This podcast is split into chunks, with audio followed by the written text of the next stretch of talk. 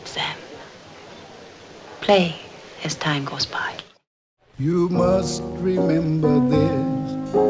A kiss is just a kiss. A sigh is just a sigh. The fundamental things apply as time goes by. De vez en cuando, gracias a las cookies de las redes sociales, me aparece un corte del documental Un viaje personal con Martin Scorsese, en el que el director dice que recomienda a los directores jóvenes y a los estudiantes de cine que hagan lo que hacían los pintores de antaño, que era estudiar a los maestros para enriquecer su paleta porque dice que siempre hay mucho por aprender. Como espectadores también podemos crecer viendo clásicos como el que hoy nos ocupa. Una película ideal para entrar en el cine clásico, ampliar nuestras miras y abrir nuevas vías de disfrute. ¿Qué opinas, Raquel?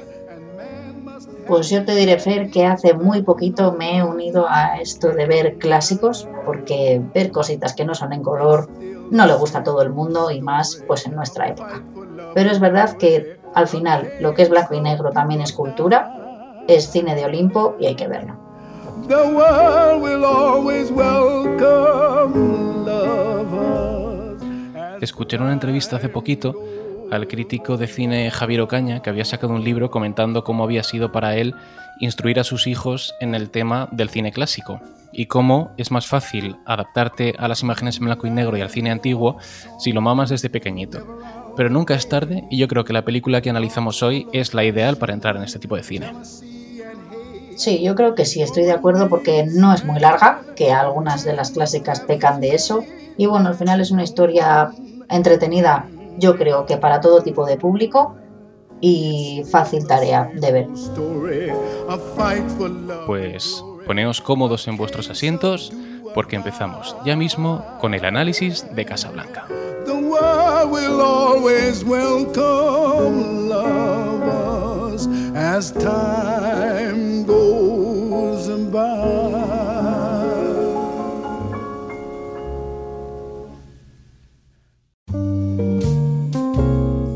Bienvenidos al Cine Barrueco, un podcast de Fernando Esbeck y Javier Enríquez.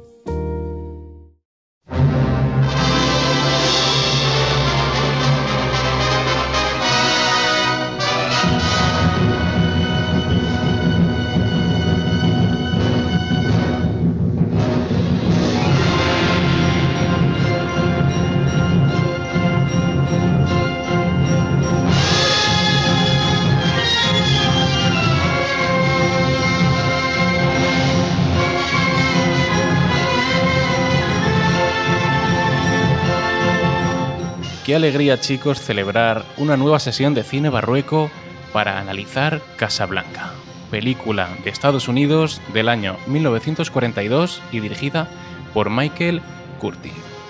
Para el que no la conozca, que seréis pocos, pero por si acaso lo vamos a decir, la sinopsis dice que en los años 40, a consecuencia de la Segunda Guerra Mundial, Casablanca era una ciudad a la que llegaban huyendo del nazismo gentes de todas partes. Llegar era fácil, pero salir era casi imposible, especialmente si el nombre del fugitivo figuraba en las listas de la Gestapo, que presionaba a las autoridades francesas al mando del corrupto inspector Renault. En este caso, el objetivo de la policía secreta alemana es el líder checo y héroe de la resistencia Víctor Laszlo, cuya única esperanza es Rick Blaine, propietario del Rick's Café y antiguo amante de su mujer, Ilsa Lund. Rick e Ilsa se habían conocido en París, pero la entrada de las tropas alemanas en la capital francesa les separó. Y para analizar esta película, regresan en esta tercera temporada del cine barrueco Raquel Mora Hola chicos, ¿qué tal? Ay, qué bien estar otra vez aquí con vosotros. y Damián Román, Dan Defensor. Volvemos a estar aquí otra vez, Sam. Qué alegría teneros de nuevo, chicos, para analizar una película que es, yo creo, la más antigua que hemos analizado en el cine barrueco y que, eh, porque ya tiene 80 años, vamos a analizar sin spoilers, pero muy brevemente. Así que sí que quiero vuestra reseña, impresiones. No sé si era la primera vez que la habíais visto para este podcast, para esta sesión. Y si no lo era, pues también cómo ha sido revisitarla. Adelante, chicos. Creo que Raquel, como es costumbre, te va a apetecer empezar. Sí, como siempre, me gusta. A ver, mm, por favor, espectadores, público, mm, quien nos esté escuchando, no me odiéis. No la había visto. No la había visto, no la había visto. Y eso no es lo peor. Es que yo pensaba que Casablanca era en Washington DC, o sea, se rodaba. O sea, yo me he montado una peli que te cagas y lo de. A ver, yo conocía lo de. Siempre nos quedará París, eso típico, la música, es como que sabes que eso es de Casablanca, ¿no? Pero, o sea, bueno, a ver, es que también te digo que la última película en blanco y negro que he visto era de Artist. Así que. Año 2010. Eso es. Pero tengo que decir luego, a mi favor, que no soy una inculta de este género clásico y que he visto películas como Hilda, como Charada, Maffer Lady, etc, Y que yo creo que una de mis películas favoritas, si no la favorita dentro del género de musical, es Sonrisas y Lágrimas. O sea que bueno, quiero decirte que no soy aquí mm, una millennial pocha. Eh, estoy bien, estoy bien. O sea que por lo que sea no la habías visto, pero no porque no te guste el cine clásico, ¿no? Eso es. Entonces, mi análisis genérico, ¿vale? Eh, a pesar de mi sorpresa de, todo eso, bueno, lo primero que me ha llamado la atención son los movimientos de cámara, que luego quiero hablar de eso más detenidamente, pero bueno, mi análisis genérico de la película es que, jolín, que para ser una película tan legendaria, ¿no? O sea, como el clasicazo del siglo, yo me esperaba, lo siento mucho, me esperaba un bombazo.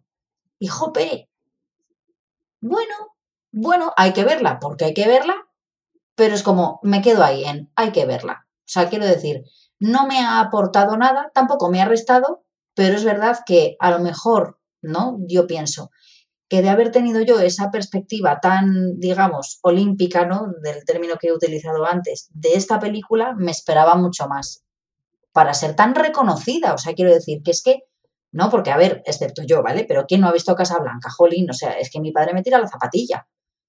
Pero para mi gusto no ha sido para tanto. Me ha faltado mucho más. Muy bien, Damián. Pues tengo que decir que siempre ha sido una de esas películas eh, a las que me ha pasado un poco igual que a Raquel. Siempre Entiendo que no ha sido la segunda, la primera vez.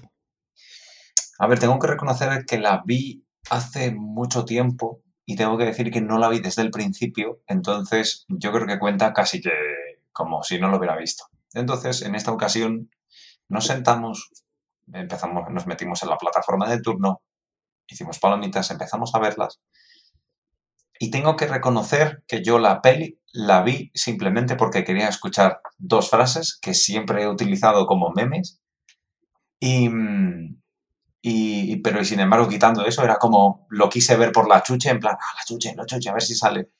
Pero tengo que reconocer que la peli me dejó un poco frío. Yo tiendo a. O sea, yo el cine clásico, la verdad es que no lo he estado viendo desde joven, pero sí que desde, desde que estaba en la universidad, que yo tenía la costumbre de que cada vez que salía de fiesta allí, bueno, no voy a decir salir a estudiar a las bibliotecas porque estaría mintiéndonos, pero después, al día siguiente, durante el periodo de resaca, mi abuelo tendía a ponerme películas clásicas. Y esta fue una de las que no, no llegué a ver con él. Porque, pues de la casualidad de que le, le molaba mucho el western y demás. Y siempre tuve como esa espinita de, ay, tengo que ver esta peli. Creo que para su momento pudo ser una película que generó muchísimo impacto. Pero ahora mismo creo que la, se debe ver para saber que existe, pero no ha generado tanto impacto como pudo haber generado, como bien has dicho, hace 80 años. Yo lo primero destacar que está disponible en HBO Max, que hoy en día cualquiera lo puede ver facilísimamente desde su tablet, desde su sofá, y la verdad que debemos estar agradecidos de vivir en los tiempos que corren, en los que puedes ver lo que quieras y cuando quieras, ¿no? Eh, luego, he de decir que yo también, esta ha sido la segunda vez que la he visto, la primera vez que la vi me ocurrió un poco como a vosotros en esta ocasión. Eh, pude identificar los momentazos destacados que tiene, que no son pocos, pero a nivel general sí que me dejó un poco frío. He de decir que también desde hace varios años intento ponerme al día con el cine clásico y que aunque sé que hay que verla con otro, que hay que verlo con otros ojos, porque al final es un cine que tiene mucho tiempo y que hay que saber identificarlo en la época en la que se hizo, ha habido películas que aún así no me han gustado prácticamente nada, pero esta incluso podría decir que eh, sin tener en cuenta el año en el que se hizo, me gusta mucho. Y en esta segunda vez que la he visto, me ha gustado muchísimo más. Creo que es una película redonda, que es una película perfecta. Ganó en su momento tres Oscar, Oscar a Mejor Película, Mejor Director y Mejor Guión Adaptado. Y sí que creo que es para mí una obra maestra eh, en el top, no sé si 3, 5 o 10 de las mejores películas de todos los tiempos. Quizá no porque sea la mejor o de las mejores, sino por la iconicidad de la película. Y por, eh, al final, con todos los años que han pasado, no hay persona en este mundo que no sepa, o por lo menos no conozca la frase siempre nos quedará París, eh, este es el inicio de una gran amistad, son frases que al final ya están instauradas en el, en el habla general, ¿no? Y creo que es una película icónica que hay que ver, que me parece prácticamente perfecta, que se puede disfrutar muy bien hoy en día, porque como decía Raquel, es una película corta, es una película romántica, enmarcada en tiempos de guerra, y no sé, creo que para mí esta película representa lo que es el cine. No el cine como modo de representar la realidad, sino el cine como mundo ficticio. Esa Casa Blanca es totalmente irreal, todo eran decorados, incluso en las ropas, cuando están en exteriores con gabardina, hay niebla, pues no sé si estuvieron en algún momento en Casablanca o si sabían el tiempo que hacía, pero para mí este es el cine hollywoodiense clásico que representa una época y un modo de hacer este arte. Así que ya te digo, yo estoy arribísima, estoy muy dentro de la película y creo que eh, la volveré a ver pronto. No la veía desde hace tres o cuatro años, creo. Y creo que intentaré verla más pronto que tarde porque siempre se descubre una línea de diálogo nueva, una mirada, un tiro de cámara. Y, no sé, creo que antes la tenía peor considerada y ahora ha subido enteros. Eh, por curiosidad, ¿la visteis en versión doblada o original? La vimos en, en doblada al castellano. Tengo una pregunta que hacerte. ¿Puede ser que con los conocimientos que tienes tú de tu máster, puede que hayas sabido exprimirla mejor que nosotros? A ver, no te creas, al final el cine es cuestión de ver películas. Eh, creo que lo que haya podido ver de más ha sido porque es la segunda vez que la veo y no tanto por tener una formación, que a lo mejor sí que eres consciente de cuándo introducen el giro, de cuándo la trama se precipita o demás, pero creo que al final, si eres un espectador de cine habitual, tengas o no estudios, vas a saber identificar los diferentes puntos de un guion o de una película. No, no creo que sea por eso precisamente. De hecho, Raquel ha destacado cuestiones de cámara que ella misma, sin tener formación, ha sabido identificar, ¿no? Entonces, bueno, creo que sí que ayuda leer sobre cine y estudiar sobre cine, pero no es lo más relevante. Chapo. Pues como precisamente es una película de hace 80 años, precisamente en este año 2022, ¿qué os parece si cerramos precipitadamente la zona sin spoilers? Recordamos que Dumbledore murió en el sexto libro. no podía faltar. Mira que no te lo he dicho. Antes estaba, antes de empezar el podcast pensando, ¿lo dirá Damián? ¿Lo dirá? Y sí, lo ha dicho, así que no puede faltar. Un Traeré clásico. spoilers de hace un montón de años para mm, que todos los gocemos y los disfrutemos, para que cuando alguno diga, ¡ay no! Pero si estaba reservándome esta película, Mira, chico, 2022. Ya has tenido tiempo, ¿vale? Pues damos paso al apartado con destripes argumentales.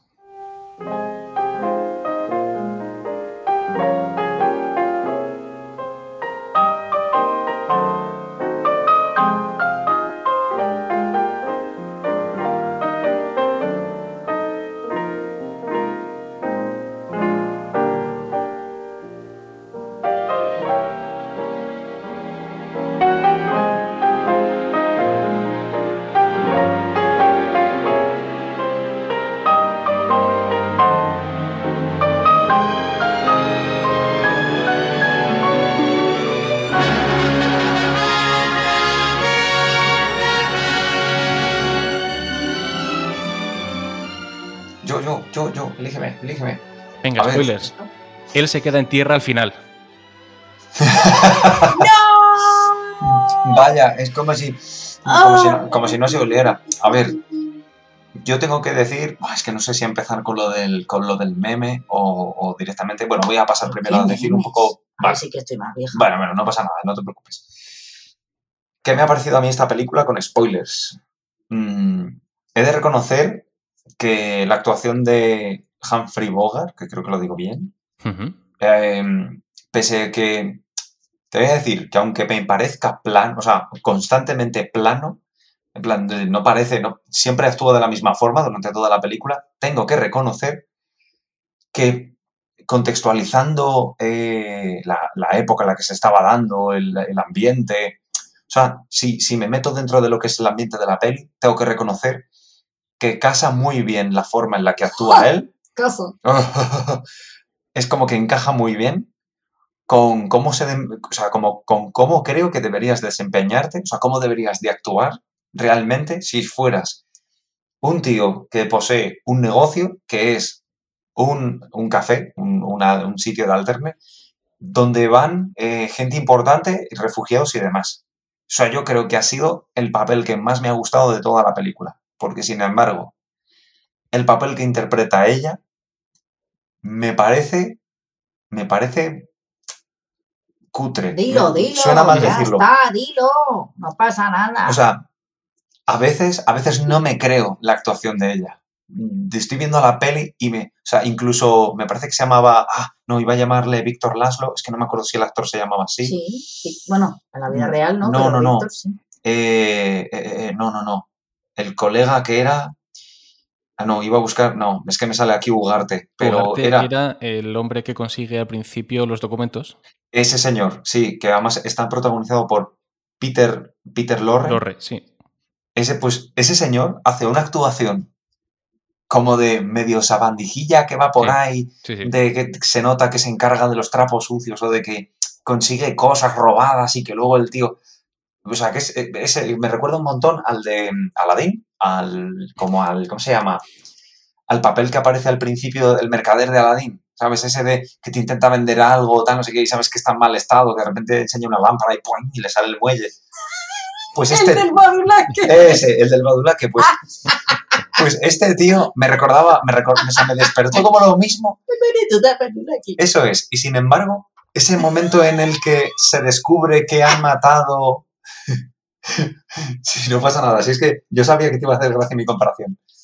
Entonces, encontrar que el personaje eh, se le nota que siempre es de ese estilo, pero se nota, o sea, es como si le conocieras de toda la vida. Y sin embargo, se ve que cuando empieza a hablar con Rick, porque ha conseguido estos pasaportes, o sea, estos, bueno, no son pasaportes, no sé cómo se llamaba el documento, pero estos documentos que requieren la firma del oficial, Salvoconductos, tiene. ¿no? Un salvoconducto. esos salvoconductos, Eso es. y como que ya los tiene y tal, y le pide a Rick en plan, vale, oye, mira, te voy a pedir que me los dejes aquí escondidos, no hace falta que me cubras y demás. Mm, es como que la actuación de los personajes me ha gustado mucho, han sabido encuadrarla muy bien para lo que era la época, pero ella no, ella es la única persona que no me encaja en toda la película. Y luego ya, simplemente para terminar, tengo que reconocer que yo esta película la vi un poco por el meme, las famosas frases de, que las tengo aquí apuntadas, de tócala otra vez Sam. Y resulta que para mi desgracia, la frase no la dice en ningún momento. La traducción en castellano no dice en ningún momento tócala Sam, sino dice, la tocaste para ella, la puedes tocar para mí. Si ella pudo soportarlo, yo puedo. ¡Tócala! Y dije, oh, vaya. Y, eh, y creo que luego recordar que la frase del final, la de siempre nos quedará París, en castellano, no lo dicen así. De repente la frase no es siempre nos quedará París, sino que es siempre estará lo que sucedió en París en inglés allá. es eh, We will have, o sea, We will always have, y no sé si dice siempre tendremos París o algo así. Sí, es Pero como siempre nos quedará, creo que no es. Y, y tal y como se supone que nosotros, que me recuerda un poco Mm. a lo que nos ha pasado con Darth Vader en Star Wars, que la gente tú le dices, ¿cuál es la, la fase más famosa de, de, de Darth Vader? Yo soy tu padre. Sí, pero la coletilla es, Luke, yo soy tu padre. O eso es lo que cree recordar la gente. Hmm. Pero la frase original no es, Luke, yo soy tu padre, es, mataste a mi padre y él contesta, no, coma, yo soy tu padre. Y entonces aquí nos ha pasado lo mismo.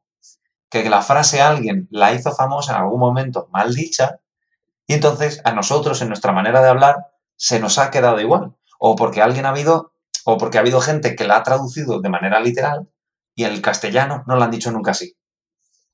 Entonces, he de decir que vi la peli simplemente porque salieron esas dos frases y cuando no salieron y no salieron, de las dos. claro, no salieron exactamente así, dije, "Ñe", y terminé la peli en plan, "Mm, pues bueno. Pero bueno, que por lo demás he de reconocer que, la actuación de los personajes bien, menos ella. Hmm, Mira, sobre tu intervención, un- dos, dos apuntes. Eh, yo sí os recomiendo que, a ver, no este fin de semana, porque es muy pronto, pero que sí que la veáis eh, en versión original, porque el doblaje actual, ¿vale? Puedes per- perfectamente ver una película doblada y está genial apoyar la industria, pero antaño hace, o por lo menos yo tengo la sensación de cuando veo una película antigua doblada, la hace parecer más antigua, porque se elimina mucho más sonido de fondo y parece que lo único que estás oyendo son las voces de los actores, se pierde el ambiente de la película. Y, yo lo he notado porque al seleccionar las músicas para la edición del programa y demás, he querido elegir algún fragmentillo y cuando quise escucharlo en castellano me di cuenta de que se perdía de fondo todo el ambiente. Y sí que os recomiendo verlo tanto por las actuaciones de ellos, que creo que en inglés están espléndidos, como por el ambiente de la película. Y, y luego, sobre ella, lo que has dicho que se la ve un poco confusa, es que esto es cierto, porque el guion se iba modificando casi constantemente y no sé si de hecho incluso había días que no sabían qué iban a decir, sí que iban a rodar, pero no sabían exactamente cuál era el libreto porque se lo habían dado esa misma mañana. Entonces ella durante el rodaje creo que se quejó mucho de que como no sabía con quién iba a acabar, no sabía muy bien cómo interpretar eh, las escenas tanto con Rick como con Víctor Laszlo. Entonces le debió decir el director, mira, actúa de forma intermedia y así luego en el montaje encajará. Pero se la ve confusa precisamente por eso. Y yo la primera vez que la vi, también le pasó a Espe, había momentos en los que no te creías que ella pudiera haber estado enamorada de él. Y yo creo que también tiene que ver por, por este motivo. Y nada, ya apuntando solamente lo que has dicho. Raquelita. Perdón, me ha encantado el. Mm, oh, te quiero. Texto. Te quiero, Rick. Ah, te quiero, Rick. Como en el teatro. Vamos a ver, estamos hablando con spoilers ya, ¿no? Pues venga, vamos a crujir el lomo. A ver, yo iba a decir, iba, bueno, ya lo ha dicho Fer, pero es que me vi por curiosidad un vídeo de curiosidades, ¿vale? Valga la redundancia, de esta película. Y una de las curiosidades que decía en el vídeo el pavo era que no se iba a saber el final, o sea, no se sabía el final. O sea, y claro, a mí me ha pasado un poco, pues como un juego de tronos, o sea, es decir, finales fatales. Porque retomando un poco lo de la frase de siempre nos quedará París, me recordó a lo de Anastasia, juntas en París, pero es que al final eso se cumple. Pero es que este final es un troncho. Para empezar, yo creo que es la primera vez que veo una película que es de amor, ¿no? Aunque haya se toquen otros temas, politiqueo, negocio, uy, ¿qué pasa? Mm, tal, no sé cuánto. Pero bueno, al final yo creo que es una peli de salseo. ¿Y a quién no le gusta un salseo? ¿Y a quién no le gusta un mal final? Porque Moulin bueno, ya vendrá, pero mm, pues eso, ¿no? Pero es que, jolín, yo he tenido la sensación toda la película de decir, joder, es que os cogía a los dos y os ponía mirando contra la pared todo el recreo, macho. O sea, me caen como el culo, no sé qué les pasa. Yo Team Víctor todo el rato. Y ese final es un espanto. Claro, pues yo creo que el pavo, el, el guionista número 4 se levantó de mala leche esa mañana y dijo, os vais a cagar todos, a la, a la mierda. Y, y claro, ¿qué está pasando? Pues como Juego de Tronos igual. 500 finales y eligen el peor. A ver, al final Víctor y ella se marchan juntos. Pues no puede ser eso. ¿Por qué no? ¿Por qué no? Mira, yo entiendo lo que dice Raquel, eh, habiendo visto un poquito más de cine clásico. De hecho, lo que más le achaco al cine clásico es que pase lo que pase durante la película, sabes que va a acabar bien. Entonces, para mí, es algo que, que, perjudica a estas historias. Podían matar a alguien, podía el asesino salirse con la suya a mitad de película, que al final sabías que lo pillaban y que él se iba con la chica. A mí, es que. Lo, lo que me gusta de este final es precisamente lo contrario. De hecho, los guionistas estuvieron manejando diferentes posibilidades. Primero, que mataran a Víctor Laszlo. Eso, eso, eso. Otra, que muriera Rick. Otra, que También. ella se quedaba en Casablanca.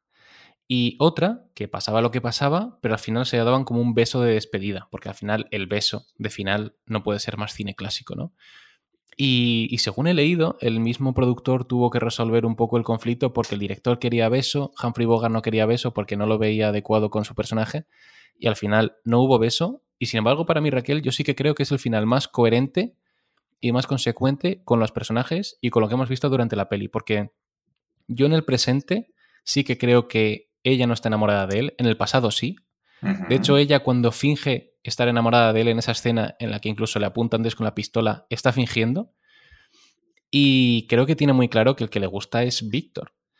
Y por eso creo que, primero, Rick no quiere tampoco estar con ella porque sabe que ella tiene que estar con él y además él lo que va a hacer a partir de ahora no deja espacio para una relación de amor. Y creo que es el mejor final que podía haber. Así que yo por esa parte sí que estoy totalmente contento y de acuerdo con cómo termina. Pues yo fíjate que no, porque, y a pesar de que ellos dos me han caído un poco mal durante la película, ¿Pero quiénes dos? los protagonistas. Rick e Ilsa. Esos son tres. eh, Bueno, Ilsa, pero Víctor, pues es, no. Víctor Laszlo es más Ah, vale, vale, Pero vale, al perdón, final- es que pensaba que hablabas de los dos tíos. Pero al final, ¿tú qué quieres? Jolín, a mí me pasa en Sonrisas y Lágrimas que veo que el capitán se va a liar con la baronesa Schroeder y dices, bueno, pues es lo mejor. Pero al final no, la manda a tomar por el culo y se va con Ave María Purísima. Pues aquí dices, Jolín, pues es como que me ha dolido que no acabase como tenía que acabar. No sé si me explico. Pues Pero yo- claro, al final creo no sería es- tan Sí, icónica. claro. Yo creo que es tenía que, terminar como ha terminado. Porque al final, mm, o sea, Rick e Ilsa tienen un momento en el que ellos eh, se encuentran en una situación determinada, se aman, se quieren, se desean. Sí, como que ya tuvieron su momento, ¿no? Sí. Claro, entonces ese momento, ese yo creo que es lo, lo potente y lo, y lo, o sea, lo valiente, no, y lo valioso de esa relación, que se- se- o sea, fue como un fénix, llegó, se quemó y ya está. Y entonces luego ella reaparece y a mí lo que me parece guay es ver cómo dos personas adultas tienen que enfrentarse otra vez a un reencuentro. Hmm. Entonces, a mí esa tensión, sí, por esa parte sí me gustó. Es verdad que por la parte de la actuación de ella mm, me chirriaba un poquillo, porque era como que me terminaba de costarme un poco, o sea, me, me costaba creerme un poco lo que hacía ella.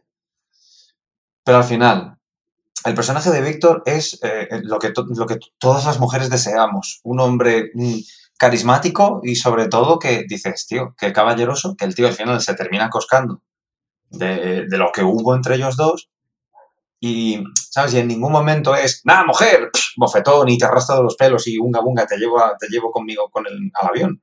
Sino que es, te doy libre elección, tú haces lo que quieras, pero ella es, no, vale, yo te elijo a ti. Y digo, vale. Y además Rick se nota que pese a que le duela el pasado Bueno, no y le remueva, él, es el quien le dice, no, no, pírate con el Sí. pavo y ella no. Pero el no". pavo se da cuenta de que no hacen nada juntos. El tío sufre, se remueve todo por dentro, pero llega al, pero cuando habla con ella se da cuenta de que eso ya ha pasado. Y yo creo que ella misma, si le pregunta a él que, que- que por qué ha tomado esa decisión, es más por compasión que porque crea que tiene que estar con él. O sea, ella sí que yo creo que prefiere irse con Víctor Laszlo, pero se compadece de él y le pregunta que qué va a ser de él, que qué va a ser de ellos. Pero no creo que sea por amor, sino por compasión. Claro. Mm, Por el te tengo cariño, ¿no? Pero no te quiero. Sí. Y que además ella está enamorada de Víctor Laszlo, pero se le dicen que se ha muerto y ella pues al final se apoya en Rick, pero ah, se vuelve a enterar de que Víctor existe y ella tiene ese conflicto interno de, ostras, me ha empezado a gustar un señor, pero la persona de quien realmente estoy enamorada sigue viva. Hmm. Y entonces es como, "Jo, estoy metiendo la pata, tal. Lo que pasa es que todo el- toda la tensión viene porque no cierran bien un conflicto del pasado. Claro. A mí la peli en Hombre, ese porque sentido- le da un plantón que en mi vida. Sí, no, sí, o sea, quiero decir que sí, sí, perfectamente. O sea, además tú entiendes los motivos de Rick. Si es que eso nos ha podido pasar a nosotros. De, yo creo que esta peli puede conectar muy fácilmente con... De hecho, mira, la peli me está empezando a gustar más por cómo la estamos analizando que, que cu- que cuando la he estado viendo. Es más, este fin de me la vuelvo a ver. Me la vuelvo a ver en versión original. Esta noche, ni Solo- casa de dragón ni leche. Solo para que Sam diga, mm, play it again, Sam. Y el tío allí, no, no, no, no. Pero quiere decir que, no sé, tienen reacciones muy humanas. Y yo creo que por eso me gusta.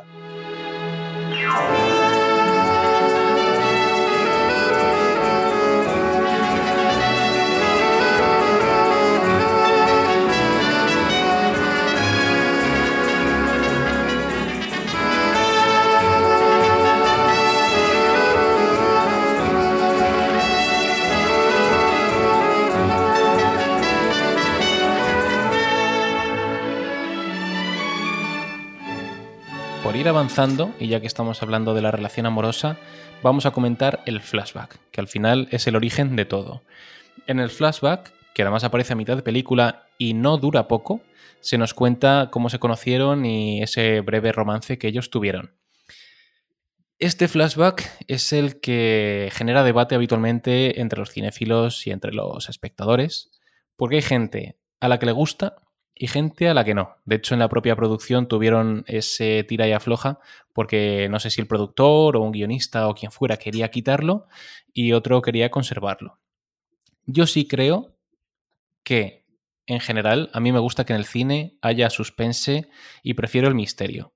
O sea que yo soy partidario de que quizá no estuviera porque me gusta más lo sugerido que no lo mostrado. O sea, yo prefiero que ellos con las miradas que tienen en el bar y con la canción y con las conversaciones con Sam y demás, te sugieran su historia de amor a que no la veamos, que es un poquito más cliché. Pero sí que entiendo que ahí en el centro de la película ocupa un lugar importante que divide en cierto modo la historia en dos partes y que bueno, que además añade ese componente romántico que hace que la balanza entre drama y romance se equilibre. ¿Qué opináis vosotros del flashback? Pues fíjate que a mí ni una cosa ni la otra. Lo veo bien, pero no tanto. O sea, me habría bastado a lo mejor sin que hablen. O sea, a lo mejor imágenes. Mmm, ¿Sabes cómo te digo? O sea, sin, sin Sí, a lo mejor música de fondo solo la música de ellos y algunas imágenes, ¿no? Algunos flashes, pero Es que dura bastante, creo que dura como unos 10 minutos o así. Claro, sí, o sea, no me hace falta ver que interactúan entre ellos, o sea, simplemente, pero sí, sí que a lo mejor me, me hace falta, pero simplemente como para creérmelo, para a lo mejor ponerme el contexto de verles a ellos dos y decir, uy, sí, sí, mira, uy, qué shipeo, cómo me gustan, qué bien quedan ellos dos así juntos. Porque bueno, luego diré mi escena favorita y, y- y- y- y estaré en contra de lo que dice también de la actuación de ella, porque yo sí que me la creo. O sea, yo sí que me lo creí cuando los vi y dije, ay, míralos, es que míralos, qué guapos, pues maravilloso. Entonces, es verdad que ni mucho ni poco. Es decir, lo poco agrada y lo mucho enfada. Se acabó. Yo, en mi bajo mi punto de vista, yo creo que a lo mejor no sé si habrá sido por motivos de realización de la película fin- fi- finalmente, que a lo mejor dijeron, ostras, que la peli nos va a quedar muy corta, vamos a meter este cacho. Porque si quitas el flashback, ¿qué te quedas? ¿Con 50 minutos de peli? Sí, como Bambi. Dura como hora 40, ¿no? Hora 30 y pico. Y si quitas el y si le flashback, quitas se esos- queda en menos de 90 minutos. Claro, si le quitas esos 10, 12 minutos, es que yo creo que al final debieron de dejarlo por una cuestión de tiempo. Porque si al final ellos hubieran sido partidarios un poco de lo que decís vosotros, de la esencia, del misterio y de, ah, o de hacerlo todo como más rápido, yo creo que la peli habría, mm, habría bajado drásticamente su, su tiempo en pantalla y yo creo que eso tampoco les compensaba. O sea, yo creo que al final ha sido una cosa de. Muy bien. Bueno. ¿Qué os parece si vamos tocando diferentes palos de la película? Comentar un poco por encima la producción. Eh, es Casablanca, pero no salió de Los Ángeles, ¿vale? O sea, salvo algún plano que tienen de París y no sé si sería siquiera de Washington archivo, DC, lo sabía. la rodaron toda íntegramente en los estudios Warner. Em, Qué bajos. salvo la escena del aeródromo. Y, y bueno, que en esa escena además es curioso porque es que esta película lo que le ocurre es que es una especie de película milagro, una película accidente en la que todo indicaba que iba, a sal- que iba a salir mal y por lo que sea, por un toque divino, sale bien, porque tuvo tres guionistas, se reescribía diariamente. Eh, ¿Qué más cuestiones? Eh, no sabían cómo era Casablanca. El avión del aeródromo estaba hecho de cartón y metieron niebla para que no se viera de fondo. Eh, no sé, cuestiones contractuales. Que si por lo que sea la mujer de Humphrey Bogart no le gustaba que él estuviera muy cerca de Ingrid Bergman y, por eso él en el rodaje estaba como un poco distante con ella. Y aún así, a pesar de todo, se convierte en una de las grandes obras maestras de nuestro tiempo, ¿no? Y, y no sé, yo ya te digo, de la producción, todo lo que he leído indicaba que iba a ser la típica película desastre que a lo mejor ni se estrena, se cancela o se da un batacazo y luego resulta ser un absoluto éxito, ¿no? Porque de hecho el tema de Casablanca, eh, yo creo que escribieron Casablanca, pero se referían más a Tánger, ¿no? Porque Tánger sí que era una ciudad un poquito más neutral. De hecho, eh, a mí me ha recordado el libro de Reverte de la saga Falcó, el segundo, que se llama Eva, transcurre en Tánger y sí que da un poco ese rollo de, de cine de espías, de territorio neutral y demás. Pero para empezar, en Casablanca no hay que llevar gabardina, no hay niebla y desde luego no es ni mucho menos tan exótica como te muestran los decorados que tienen ellos cuando salen a la calle, al mercado y todo lo demás. ¿no? No puedes estar en, no puedes estar en África en traje todo el día, por la mañana. Ay, sí, tú como- hiciste un comentario de, me está dando un calor. Me, que- me- me están dando un calor, no qué". jodas. Es que. La típica niebla matutina del Sáhara, ¿no? Sí, también. A ver, yo puedo entender que por la noche la temperatura baja drásticamente y que tengas la posibilidad de ponerte un traje, pero es que esos se notaban que eran pues de algodón gordo, de esos de los que abrigan, y digo. Y digo, mm, mm, Puede deberse el éxito, ya no solo el bombo que se le ha podido dar, ¿no? Hablo del espectador, sino del reparto. Es que al final el reparto es muy bueno, o sea, es decir, es que al menos los tres protagonistas es que son súper reconocidos. sí, pero que en su momento, aparte de que ellos fueron reconocidos, a lo mejor ellos hicieron la peli y no eran tan reconocidos. No, y de hecho, precisamente Bogart lo empezó a ser más a partir de esta peli y de ella sí que había hecho alguna anterior, pero fue casi como su película que la lanzó al estrellato. O sea que en realidad Ah, que a ahora ya los ves como actores icónicos, pero en su momento Bogart sí que lo era, lo fue más a raíz de esto y ella prácticamente fue su primer pelotazo. Jope, Bueno, ni tan pues mal. lo que dice Fer, un toque divino. Sí, Vamos con la dirección, Raquel, que tú en la parte sin spoilers comentaste que habías apreciado temas de cámara y demás. ¿Qué querías comentar? A ver, hablo desde mi más pura ignorancia, pero es verdad que me hizo gracia. Es que además, nada más empezar, además lo anoté y puse, voy a leerte lo que puse, puse. Bastante informal la frase. Movimientos ineptos de cámara, he.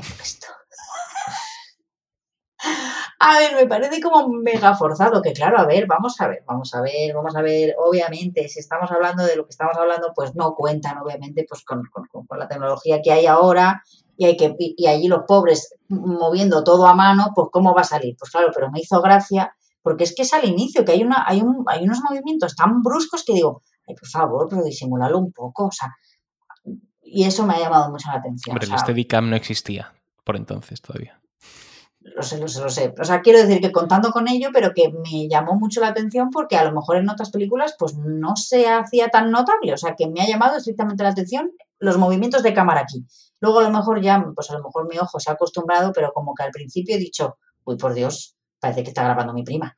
Así. Pues mira por dónde, yo pensé que precisamente lo ibas a valorar positivamente, porque yo sí que creo que la dirección consigue moverse, o sea, la cámara consigue moverse por el club, que es un decorado, hasta el punto de que realmente te creas que es un club que existe. O sea, yo sí que veo que la cámara se mueve, que no repite un plano, que te da la sensación de atmósfera, que te pone personajes distintos, eh, distintas mesas, gente hablando, gente bebiendo, y a mí, sí, por, ojo, si no, no por cómo se mueve la cámara ¿eh? O por el club, me encanta. Sí, sí, sí, a mí también. O sea, digo, te digo que es al principio. Es que no sé en qué momentos que he dicho, uy, por Dios, pero, pero en plan muy exagerado. Pero luego es verdad que no. O sea, a mí luego los planos la verdad que me han gustado. O sea, quiero decir, mucha gente, lo que tú dices, mucho espacio, o sea, te da la sensación de amplitud. Bien, bien, bien. O sea, en ese sentido, bien. O sea, De hecho, el- estaba. Sí, dime, dime. Digo que cómo está grabado dentro del club, lo que dices tú, que la sensación de que yo al principio pensé que estaba grabado de hecho en un club de verdad, pero sin embargo, luego cuando va avanzando la peli hay escenas, hay una escena que de hecho cuando están Rick y, e Ingrid están arriba, o sea, Ilsa, cuando están los dos arriba y vienen Víctor y el, y el camarero, que es los que se supone que vienen de una reunión clandestina y de repente llegan y la cámara hace un movimiento desde arriba que acompaña a Rick hasta que de repente como que atraviesa las paredes y el techo y, y de repente enfoca a los dos personajes que están abajo y ahí fue el único momento en que dije, hostia, has, has atravesado el decorado, campeón. Sí, de no, pero eso está hacer- guay porque, claro, pasa en el cine de Wes Anderson que atraviesa muros, ¿no? Y precisamente lo que un decorado te permite es que puedas mover la cámara y pases de una habitación a otra sin corte. Así que, bueno, Pero yo, yo, eh, estaba pensando que precisamente en lo relativo a que el club tenga vida de verdad y a que no se repitan planos y que la cámara siempre esté variando para, para que no te aburras, me hacía pensar una película que ojalá traigamos al podcast, que es 12 hombres sin piedad, que transcurre en una única habitación y sin embargo el director hace todo lo posible para que sientas que estás en diferentes sectores de la habitación. Es decir, si hay una conversación, va a estar en esta esquina. Si hay una conversación, va a ser en esta silla y en la otra silla. La otra al lado de la puerta, para que aunque sea en la misma habitación, haya diferentes espacios y sientas que los personajes están en lugares distintos. Y a mí en el club me pasa que tienes la zona de la ruleta, que está apartada de la cafetería, tienes el despacho de Rick, tienes la zona de la barra, tienes la mesa en la que se sienta el mayor Strasser, tienes la mesa que le ponen a Víctor y a Ilsa, tienes el piano de Sam que lleva ruedas y lo puede mover a donde sea. Entonces, la película en realidad transcurre en cuatro o cinco sitios, pero yo por lo menos nunca tengo la sensación de que se repita. Y la vista no se me cansa. Eres un friki, tío. Has dicho el Restrauser ese y madre mía, te lo sabes todo. El mayor Strasser. Seguro que solo lo has visto dos veces. Vamos con, eh, sí, eh, vamos con el tema de- del guion, que esto es lo que nos permite un poco hablar de los puntos que nos han gustado y los que no. Está basado en la obra de teatro Everybody Comes to Rix, que creo que cuando se hizo la película estaba sin producir. Y lo que comentaba, el guion cambiaba cada día y los actores no sabían qué interpretar eh, el día siguiente. Esto me recuerda a la escena aquella en la que Boromir está en el concilio del Ron y hay un momento que mira así hacia abajo, que parece que se está lamentando, pero en el fondo está leyendo el guion que lo tenía en las rodillas. Y sí, sí, cuando la volváis a ver os fijáis. Pero yo, sin embargo, creo que el guion es una maravilla. Ya no solo por la estructura de la película, por cómo está hecha para que cada cierto momento ocurra algo interesante y, la, el interés no se, no se caiga, pero luego las frases que tiene este guion, los diálogos, cómo lo suelta Bogart, no sé, ¿qué os parece? ¿Qué os ha gustado? Y sobre todo también, ¿qué es lo que menos os gusta? Un giro que digas, mira, esto no me lo creo, o por aquí la película no me gusta cómo va. Fíjate, una cosa que me llamó la atención es que parece que el, el lugar de Rix es el único local que hay, o, el- o parece que es el único empresario que tiene como peso, y al final de la peli te, te vuelven a introducir a un personaje que meten al principio, que es como una especie de mafioso, que luego al principio parece que te lo pintan que es muy malo, pero luego no es tan malo, que es el, el señor este que... Ferrari, el que tiene el otro local. Eso es. Y de hecho hay una conversación al final que me gustó mucho del guion, que es cuando están acordando el que Ferrari se va a quedar con todo, que luego no tiene mucho sentido porque al final Rick no se va, entonces... Pero están como acordando que, de hecho yo creo que hace todo eso para simular el que realmente se va a marchar, aunque luego no se vaya. O a lo mejor es que consiguieron eso con él, se se les olvidó ese agujero de guion, de decir, bueno, vamos a hacer como que se va, pero luego, como luego no se va, ah, que sea el espectador el que se lo imagine pues me gusta mucho una frase que dice, eh, que dice así, em, bueno, Sam se quedará con el 25%. Cuando le dice, bueno, dice, sí, acepto, aunque sé que Sam actualmente se está, se está llevando el, el 10 o el 15%. O se lleva la mitad de las ganancias y de repente es como, bueno, sí, sé que además Sam se lleva mucho menos de lo que estás diciendo, pero, pero vale, como que lo acepto. Sí, que le vende el club, pero tiene que quedarse el Metre, ¿no? Y. Sam. Eso es. Pues a mí me ha gustado mucho, la verdad. O sea, quiero decir que aunque luego la historia no me haya parecido para tanto, etc, etc, pero hombre, pues sé reconocer un buen guion y esta película lo tiene, o sea, súper sólido. Y pensaba, fíjate, que iba a ser más serio de lo... O sea, es serio, quiero decir, es un guion serio, sí.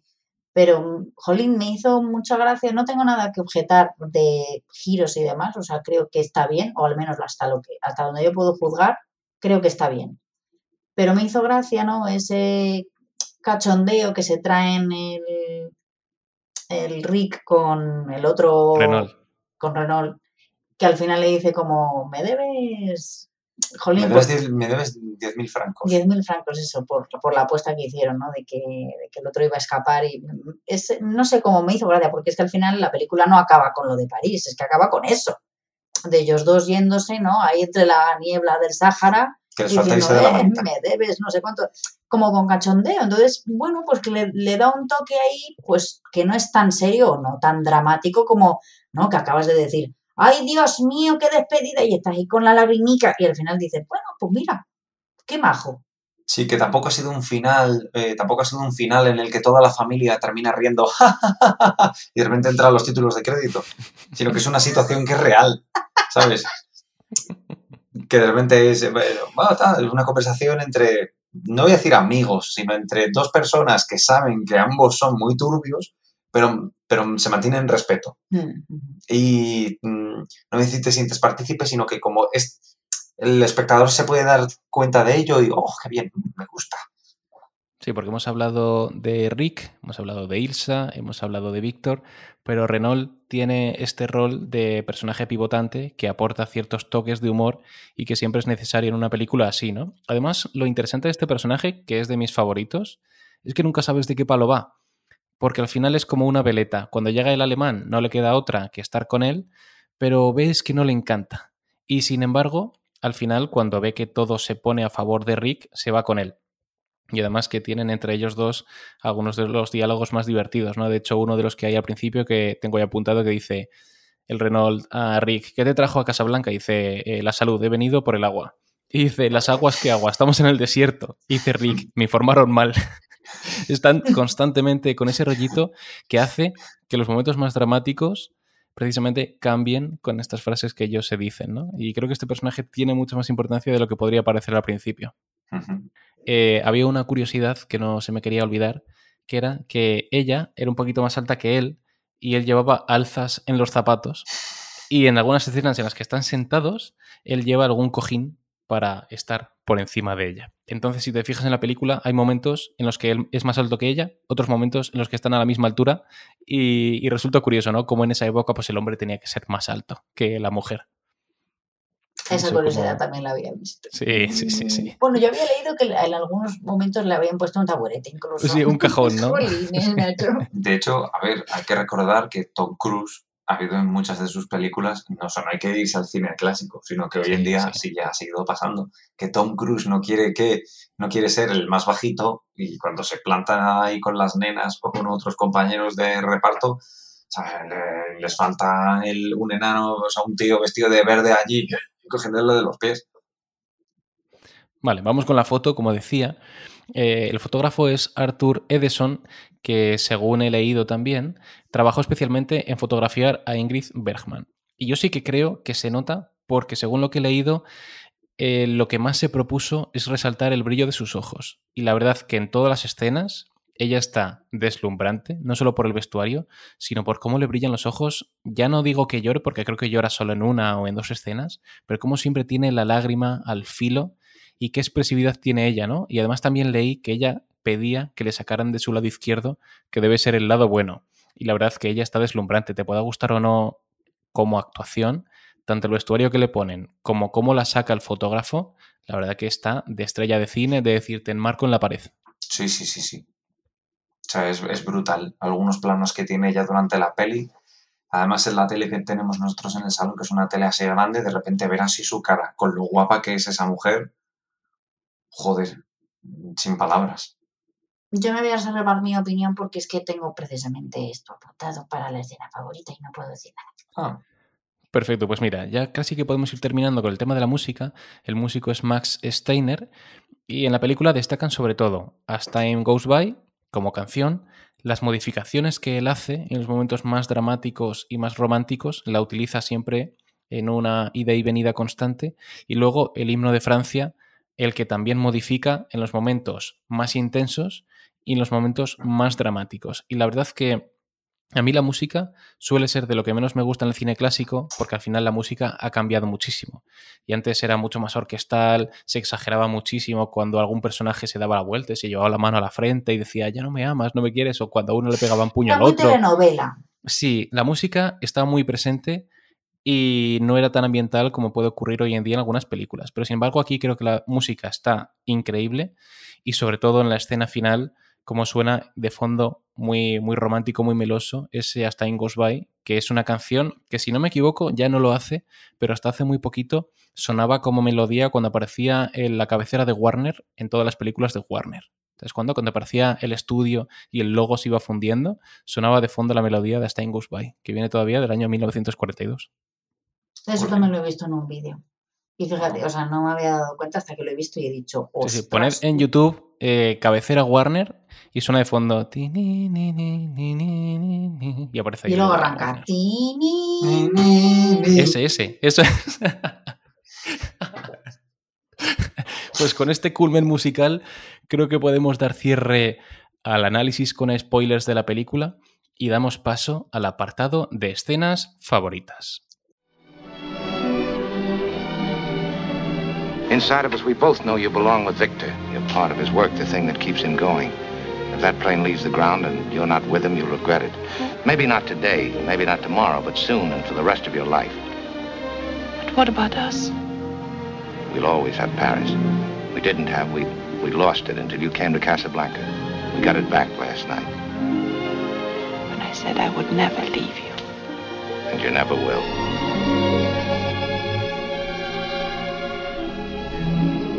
Escenas favoritas sin spoilers. Retrocedemos. Voy a leer, para que flipéis, voy a leer, no voy a hablar, voy a leer lo que tengo escrito. Escena favorita, dos puntos. Cuando Sam toca el piano y él le dice, no te he dicho que no vuelvas a... Y la ve a ella, mirada, ojos brillantes de Ilsa. Entonces, ¿por qué he dicho antes que quería comentar la opinión de la actuación de ella y la fotografía que dijo Fer? Porque efectivamente, a mí ella me parece que está, como ha dicho Fer, deslumbrante, voy a utilizar la misma, el mismo adjetivo. Ya no en ese plano, hay otro plano que me encanta, que están ellos dos en un sofá y ella lleva un vestido maravilloso, que yo creo que es AT, pero no lo sé, ni el color ni nada.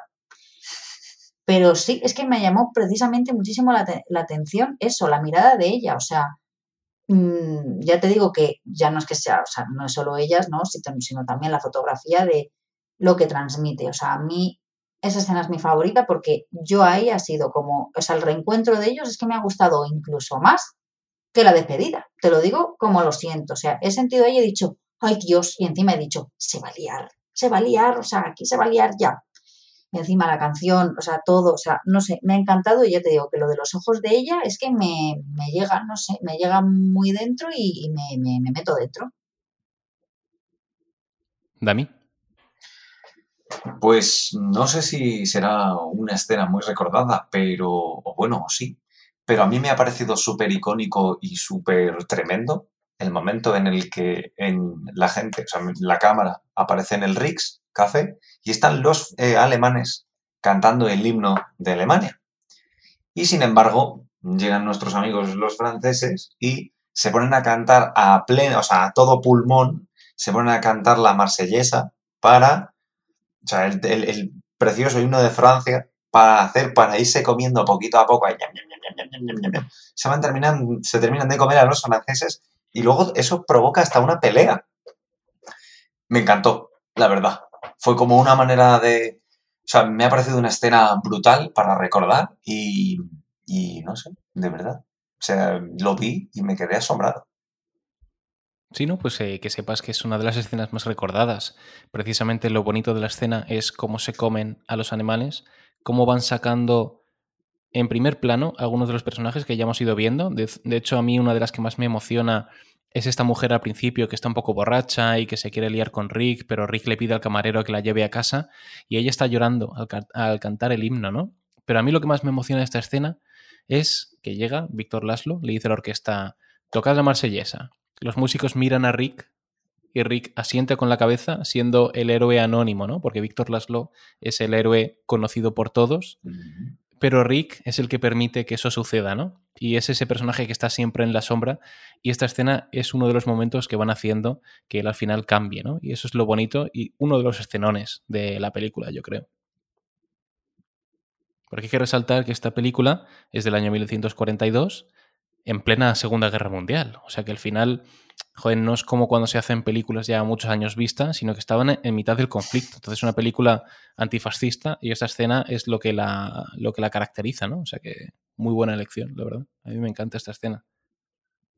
Yo voy a ir tuya, antes. Fernando. Sí, eh, dime. No, digo, y la tuya, Fernando. Sí, sí, sí, mira.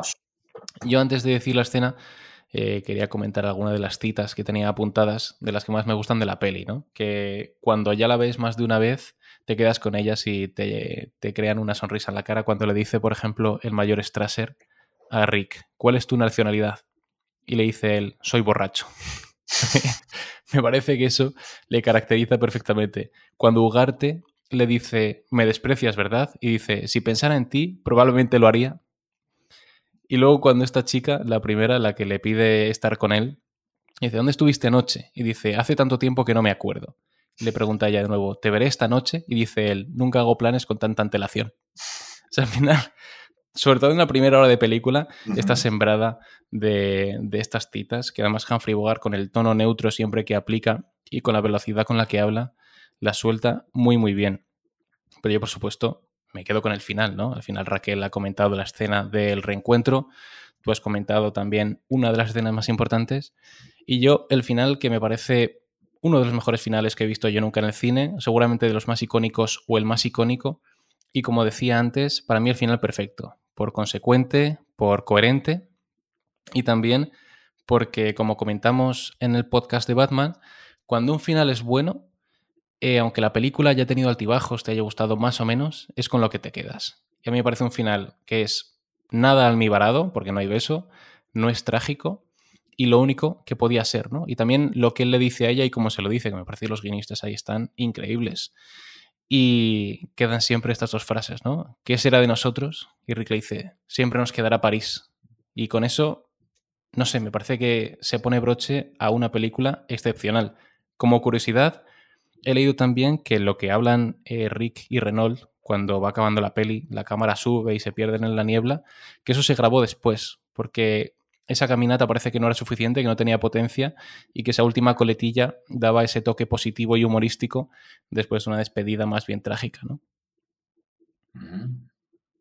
Lo que he dicho yo antes, que al final, Jolín, después del pedazo de drama, pues que das un toque humorístico y haces, mira, lo que más, y te quedas con otro sabor de boca. Pues no sé qué os parece, chicos, si vamos apagando las luces del cine. Echamos el telón. Ha sido un absoluto placer volver a recibir en el cine barrueco a Raquel Mora. Igualmente, chicos, es un placer. Nos vemos en la siguiente prontito. A Damián Dan Defensor. Aquí desde Gotham City defendiendo la ciudad. De perdón, desde Casablanca. Un servidor Fernando Sveck y os invitamos a que nos veáis en YouTube, a que nos escuchéis en vuestra plataforma de audio favorita, que nos deis likes, que compartáis, que dejéis comentarios. Y además que a diario solemos dejar canciones en el Instagram. Estamos creando poquito a poco una playlist que compartiremos enseguida con vosotros. Así que nada, muchas gracias por escucharnos y nos vemos en la próxima sesión de Cine Barrueco. Un saludo a todos. ¡Mua!